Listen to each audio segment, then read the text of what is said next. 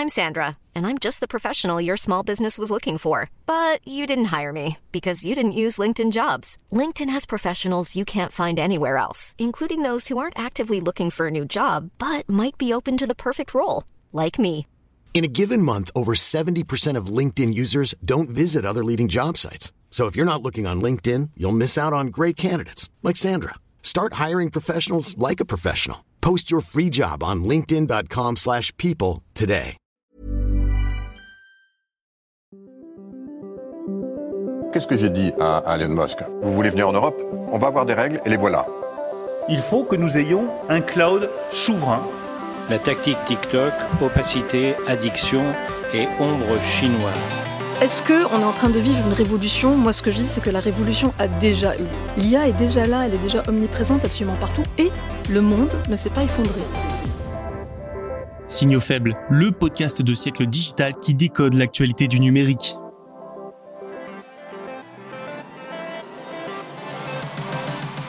Salut à toutes et à tous, nous sommes le jeudi 7 septembre 2023 et voici tout de suite le sommaire de cet épisode. Première actualité à décoder, Deezer s'associe avec Universal pour réinventer le modèle de rémunération sur les plateformes de streaming. YouTube ensuite qui a confirmé être en train de tester une offre de jeux vidéo. Nous irons du côté des États-Unis aussi où c'est un peu la panique depuis que Huawei a dévoilé son nouveau smartphone. Et pour terminer, Apple dépenserait des millions de dollars chaque jour dans l'intelligence artificielle. Un peu de tout aujourd'hui, et comme nous n'avons que 10 minutes, ne tergiversons pas plus longtemps, c'est parti. Deezer et Universal ont annoncé dans un communiqué publié le mercredi 6 septembre un nouvel accord. Le but, changer le mode de rémunération des artistes sur les plateformes de streaming musical. Cet accord doit permettre de passer à un modèle économique présenté comme étant artiste-centrique.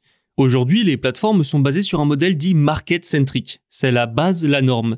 Alors quelle différence entre les deux modèles? Eh bien celui appelé market-centric répartit les revenus de la plateforme entre les labels, selon le nombre d'écoutes.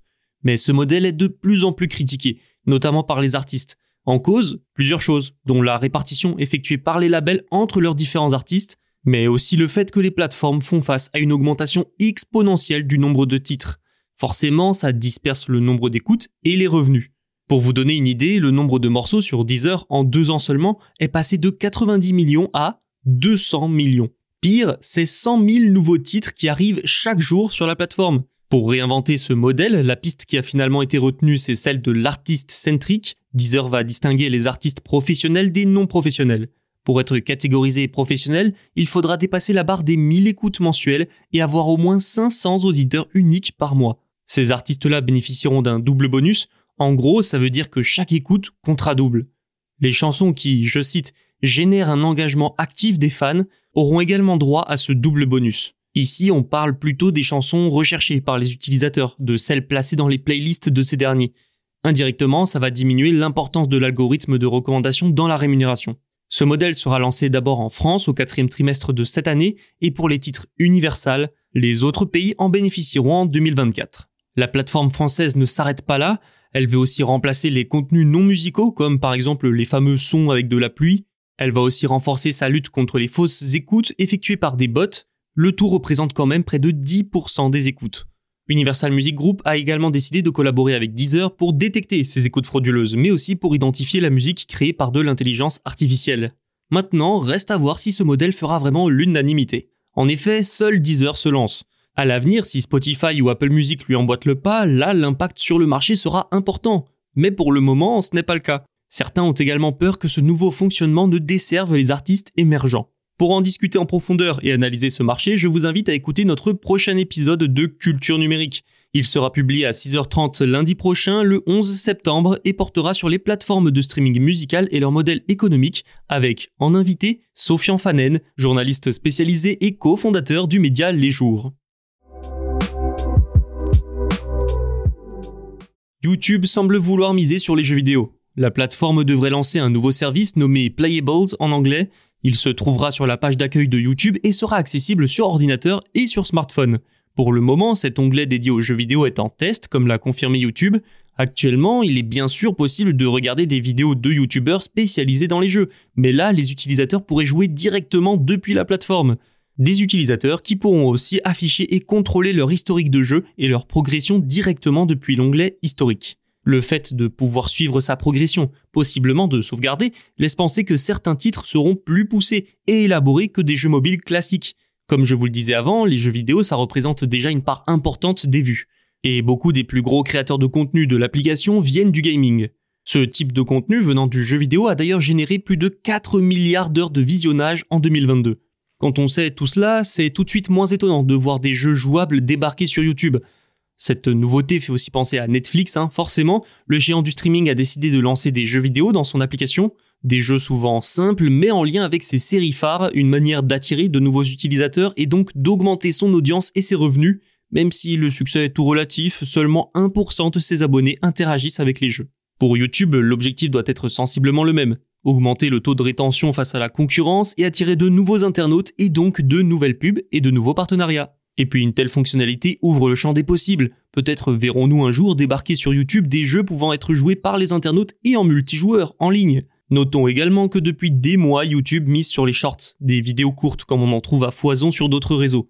Sauf que les derniers résultats financiers montrent que les shorts auraient tendance à tirer les revenus vers le bas. Les jeux vidéo sur YouTube auront donc aussi pour but de contrer cet effet.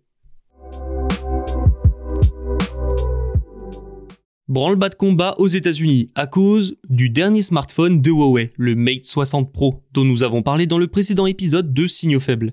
Ce smartphone est 5G et il possède une puce de 7 nanomètres développée par le chinois SMIC, ce qui signifie que la Chine a grandement progressé sur les semi-conducteurs, une vraie percée technologique malgré les sanctions américaines. Conséquence, le département du commerce va probablement mettre fin à toutes les exportations de technologies vers Huawei et SMIC. Ce que les Américains soupçonnent, c'est que cette puce ne peut pas être produite sans technologie américaine ou du moins occidentale.